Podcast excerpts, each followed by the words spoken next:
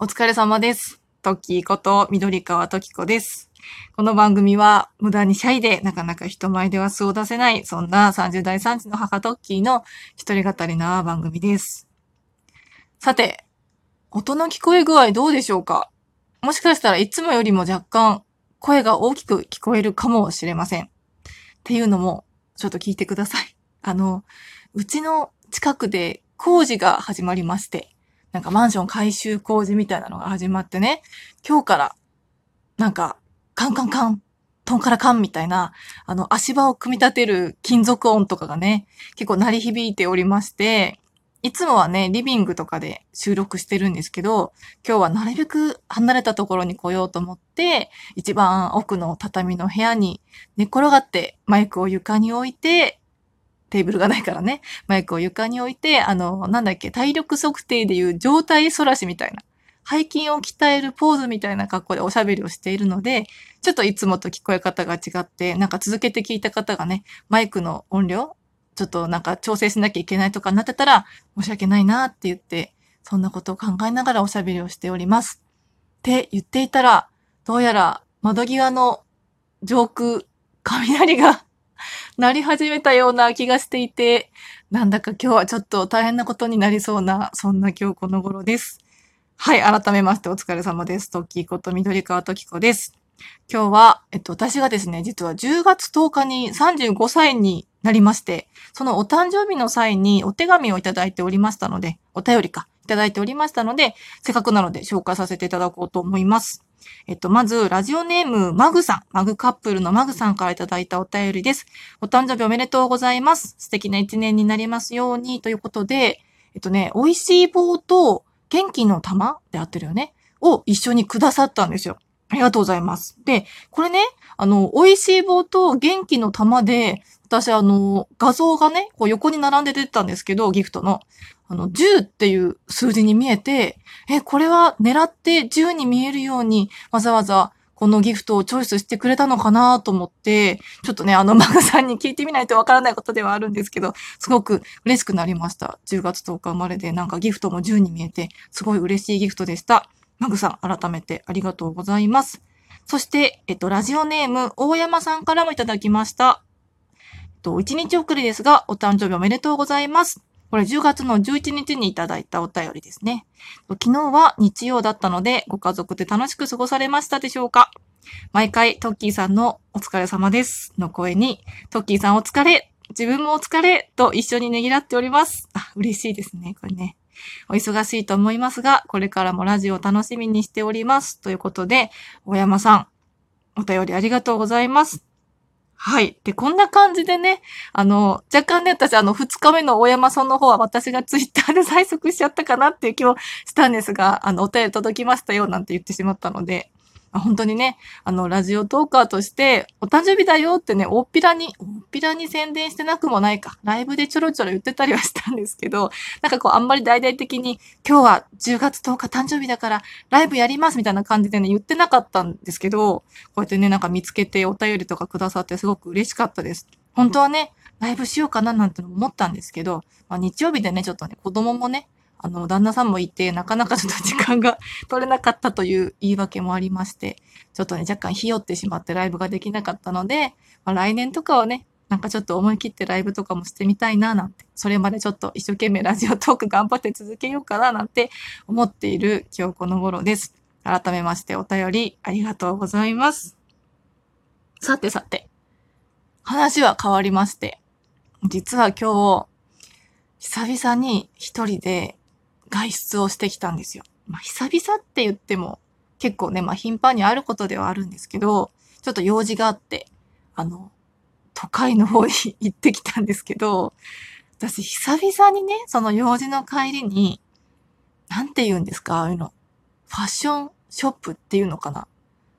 一般故障がわからないんですけど、ブ、ブティックとも違うよね。ブティックってちょっと古いよね。なんか、なんていうのかな、あの、いわゆるローリーズファームとかページボーイとか、ああいうショップにちょっと足を運び入れたんですよ。っていうのもね、ちょっと前のトークで私お話ししたんですけど、ゾゾタウンとかでね、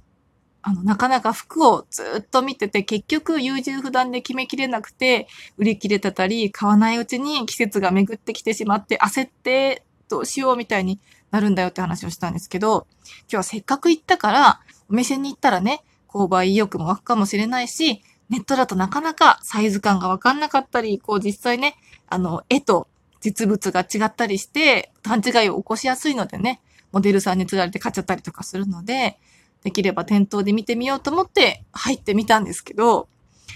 私あの、何年ぶりだろうっていうぐらい久々にショップに足を踏み入れたので、忘れてたんですよ、あの感じを。あの店員さんが、いらっしゃいませただいま、なんちゃらが、みたいな。私がワンピースを見てたら、ただいま、ワンピースの新作入荷しておりますって言われて、あ、私がワンピースを見ているからだ、みたいな。なんかね、ちょうど平日でね、他にお客さんがね、ショップの中にいなかったんですよ。で、私もどうしようと思って、でも見たいのがあって、あの、ゾゾタウンで見て気になってたのが、ゾゾタウンでは売り切れだったけど、店頭にはあって、わあ、どうしようかなと思ってチラッと見てみたら、売ってて。で、でも、どうしようかなと思って、チラチラチラチラ見ながら、なんだろう、3分以上同じところを見ていたら、店員さんがやってくるのでは？みたいな 謎のなんか自分の中でちょっとあの、勝手なマイルールが出来上がってて、ちょっと見たら違うとこ見て、ちょっと見たら違うとこ見てってやってたんですけど、やっぱりちょっと気になっちゃって、ちょっとね、3分以上カーディガンを見つめてたんですよ。欲しいものをね。そしたら、あの、やっぱり店員さんが私のそばに来てくださって、そのカーディガン可愛いですよね、みたいに言ってくれたんですよ。別にその、なんか話すのが嫌とかではないんですけど、なんかその、話していただいたのに、こっちとらなんか買わないっていうのは失礼なんじゃないかみたいな、勝手な気にしいモードが私発動しちゃうんですよね。お店に行くと。で、なんか、これ最近入ってて、なんか、あの、アウターとしても使えるし、カーディガンだけど、前を閉めたら、なんかこう、ニットみたいな感じで1枚でも着れるんですよって言われて、あ、すごいとか 思いながらめちゃめちゃ聞いてて、で、なんかマネキンも着てるんです、みたいな。しかも、なんか来週から急に寒くなるらしいんで、羽織とか持ってますか？って聞かれて、いや、持ってないですって言って、で、その店員さんがね、めちゃめちゃ可愛くて若い子だったんですよ。だからなんかね、勝手なところで、あ、なんかこのおばさん、このおばさんこのカーディガン買うのかなみたいに思われてるのかなみたいな変な思考も働いてしまって。で、そうです。結局ね、買わなかったんですけど、なんかああいう時にさ、どんなやりとりをしたらいいの？あの、いいの？っていうか、正解がわからなくて、あの、可愛いですよねって聞かれて、あ、そうですね。しか言えなくて、いいともかみたいな、なんかこのいいともかっていうネタも若い子には通じないと思うんですけど、なんかね、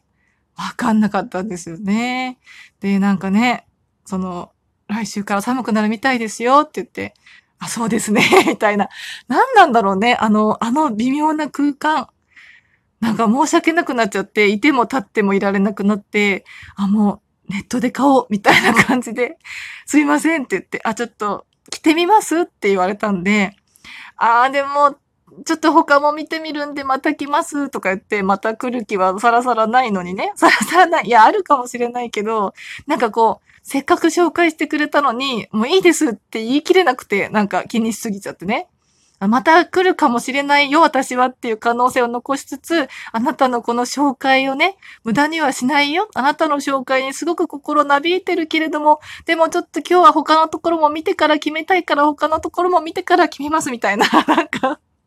多分聞いてる方、はあ、うざいとか思うかもしれないけど、なんか本当にその一瞬一瞬でね、脳内会議が始まっちゃうわけですよ。ちっちゃいトッキーたちの 脳内会議が。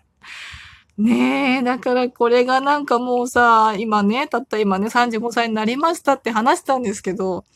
35にもなってさ、たかがショップにお買い物を行くっていうだけで、こうやってね、気にして、脳内会議して、はあ、今日はやっぱりダメだ、ネットで買おうとかって言って、帰ってきちゃう人がいるんだなっていうね、自分でもちょっと情けなくなって、このヘタレを直したいなと思うんですけど、まあでも、変わってないんですよね。なんか25ぐらいから、え、25? もっとかな ?20 歳ぐらいから、成人年齢ってあんまり変わんないんだなと思ってて、結構そのラジオトークとか音声配信の中でも若い方結構いるんですよ。やっぱり私より10下の方とかが結構メインでやってるんじゃないかな、ラジオトークはって思うんですけど、結構なんか普通に同じような感覚でわかるみたいになって音声を聞いてたりするんですけど、でも向こうからしたら、いやいやあなた多分すごく年上ですよねって思ってるのかなみたいな。そんなんだからなんか私結構絡みにくいのかなみたいな、勝手に思ってたりもしてて、何の話だっていう感じなんですけど、なんかね、最近その自分の精神年齢と実年齢と年相応のバランスがわからなくなって困ってます。だから今年は結構なんかロングブーツも流行ってて、ハーフパンツも流行ってて、この間ハーフパンツにロングブーツを試してみたんですよ、35歳。でも、息子になんか変って言われて、あ、これあれだ、みたいな。若作りしすぎて息子が授業参観にお母さん来て恥ずかしいって思うパターンかも、みたいに思ってしまって、なんかこう、客観的に自分を見て、年相応、そして、なんか実年齢と、また自分がなりたい感じ雰囲気っていうのをちょっといいバランスで見つめていかないと今後難しくなってくるんだろうなっていうことを最近痛感した35歳の誕生日となりました。はい。なんか同じね、35ぐらいの方がどんな生活を送っているのか、ちょっとね、いろいろお話が聞けたらいいなと思いますけれども、まあこれからもね、年に関わらずなんかいろんなことに挑戦しながら明るく楽しく生きていけたらいいなと思っていますので、よかったらまた、あの、聞きに来てもらえたら嬉しいです。あと、もうすぐ実はフォロワー200人になります。今197人なので、よかったらフォローまだの方フォローお願いします。それでは、お疲れ様です。